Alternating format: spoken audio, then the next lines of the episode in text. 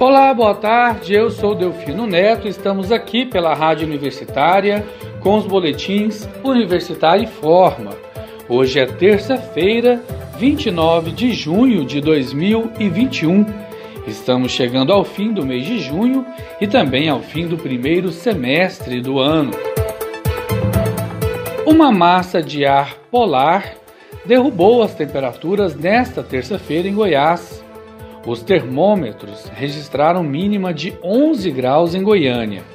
Em alguns pontos da capital houve garoa com vento frio, o que deixou a sensação térmica ainda mais baixa. A tendência é que amanhã, quarta-feira, a temperatura caia ainda mais, sobretudo na região centro-sul do estado. As informações são do Centro de Informações Meteorológicas e Hidrológicas do estado de Goiás. A temperatura mais baixa registrada em Goiás nesta terça-feira foi em Caçu e em Jataí, que chegaram a 7 graus. Em Rio Verde, os termômetros chegaram a 8 graus, enquanto em Goiatuba, no sul do estado, registrou 9 graus. Os termômetros devem registrar maior queda, principalmente nas regiões sudoeste e sul do estado, amanhã, na quarta-feira. Nesse mesmo dia, na divisa com Mato Grosso do Sul, a mínima pode chegar a 4 graus. A aplicação da primeira dose do imunizante contra a Covid-19 em Aparecida de Goiânia está disponível exclusivamente no ponto drive-thru da cidade administrativa nesta terça-feira, dia 29. O município aguarda uma nova remessa do imunizante para a retomada da vacinação também no ponto drive-thru Centro de Especialidades. Para o drive, não há necessidade de agendamento. O atendimento é feito das 8 da manhã às 6 da tarde e aos sábados das 8 da manhã às 5 da tarde. A população também pode receber vacinas nas UBSs dos setores Andrade Reis, Jardim Olímpico, Bairro Cardoso, Jardim Florença e Veiga Jardim ou na Central Municipal de Imunização, mediante agendamento pelo aplicativo Saúde Aparecida. A Secretaria de Saúde de Aparecida de Goiânia alega que a suspensão da vacinação da primeira etapa no ponto do drive-thru Centro de Especialidades ocorreu devido ao baixo quantitativo de doses e também a requisitos de armazenamento das vacinas em estoque. A secretaria afirma ainda que as atividades do referido ponto de vacinação devem ser retomadas após a chegada de uma nova remessa de doses. A aplicação da segunda dose segue normalmente, sem necessidade de agendamento, no ponto de vacinação drive-thru do Aparecida Shopping. Vacina AstraZeneca Pesquisa diz que o intervalo maior entre as doses aumenta a imunidade. Além disso, uma dose de reforço, que ainda não é usada atualmente, o que seria uma terceira dose, amplia a resposta imune em até seis vezes. Já o intervalo maior, de 45 semanas, cerca de 11 meses, entre a primeira e a segunda doses, aumentou a resposta imune em até 18 vezes. Um estudo divulgado pela Universidade de Oxford, na Inglaterra, mostrou que a vacina contra a Covid-19, desenvolvida em conjunto com o laboratório britânico AstraZeneca, registrou aumento da resposta imune com a aplicação de uma terceira dose, que atualmente não está prevista no esquema vacinal.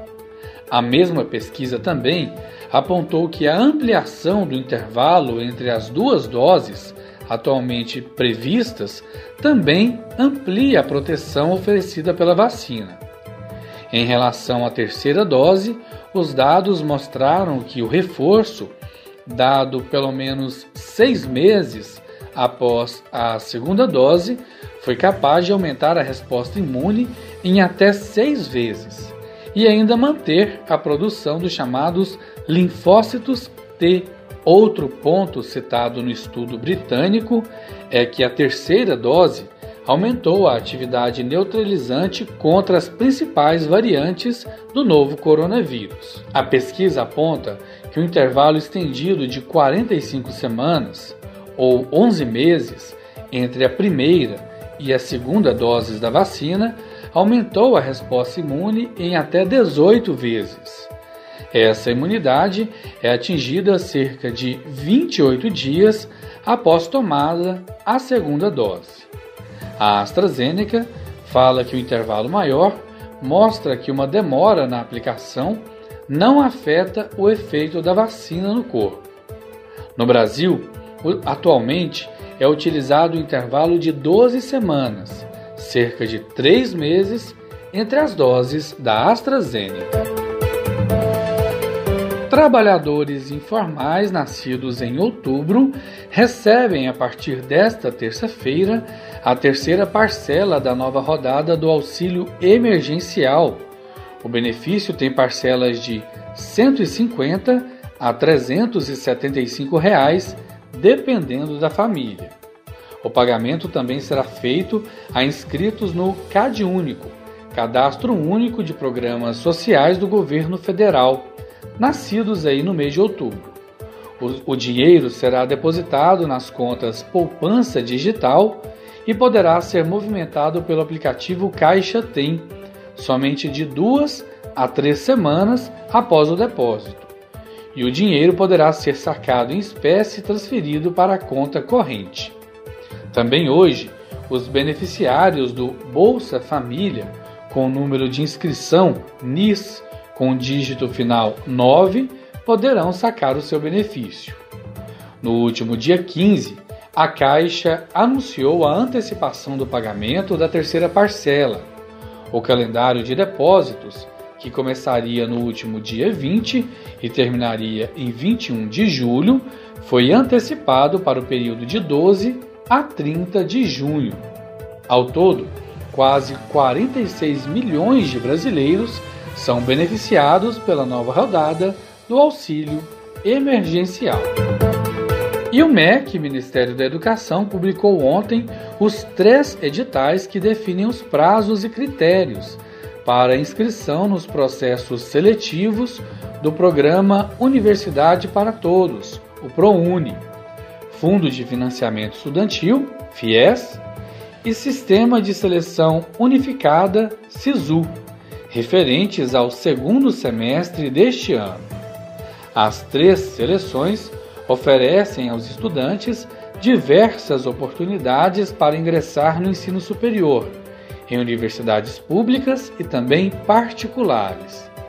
Todas as seleções terão por base a nota obtida no Enem no mês de julho, estarão abertas as inscrições ao ProUni e ao FIES, e em agosto estarão abertas as inscrições para o SISU. O show de abertura da temporada 2021 do projeto Música no Campus será com o cantor Chico César, hoje às nove e meia da noite. Desta vez, o Música no Campus será em formato de live, com transmissões pelo canal da UFG Oficial no YouTube, pela TV UFG e pela Rádio Universitária. Chico César retorna ao projeto depois de nove anos.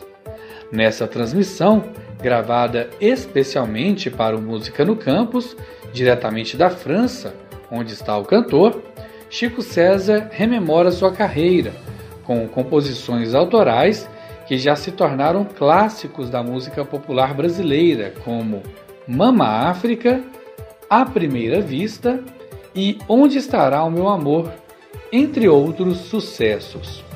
O projeto Música no Campus, nesta última década, realizou 40 shows, levando ao Centro de Cultura e Eventos da UFG cerca de 130 mil pessoas. A média móvel de mortes por Covid-19 diárias está em 1.626 óbitos por dia no Brasil. Esse número é 18% menor em relação ao dado de duas semanas atrás, o que indica uma redução no número de mortes. É a menor média desde o último dia 9 de março, quando o país registrou 1.572 mortes por dia. Apesar da redução, o país completa nesta terça-feira 160 dias seguidos com média de mortes acima de mil. O dado é um instrumento estatístico e que busca amenizar grandes variações nos dados, que costumam ocorrer nos finais de semana, nos domingos e nos feriados. A média é calculada pela soma do número de mortes nos últimos sete dias dividido por sete. Os dados do país coletados até às 20 horas de ontem são fruto de uma colaboração de vários grupos de imprensa, como Folha de São Paulo, UOL, o Estado de São Paulo, jornais Extra, o Globo e o G1, para reunir e divulgar os números relativos à pandemia do novo coronavírus. As informações são coletadas pelo consórcio de veículos de imprensa diariamente junto às secretarias estaduais de saúde. E assim chegamos ao fim do Boletim Universitário em Forma das 15 horas de hoje, terça-feira, 29 de junho de 2021. Fique ligado em nossa programação pelos 870m pelo site radio.fg.br e pelo aplicativo Minha UFG. E não deixe de conferir os nossos boletins em formato de podcast no site da rádio e nas principais plataformas digitais de áudio. Se sair de casa, use máscara e mantenha o distanciamento de outras pessoas. Eu sou Delfino Neto para a Rádio Universitária.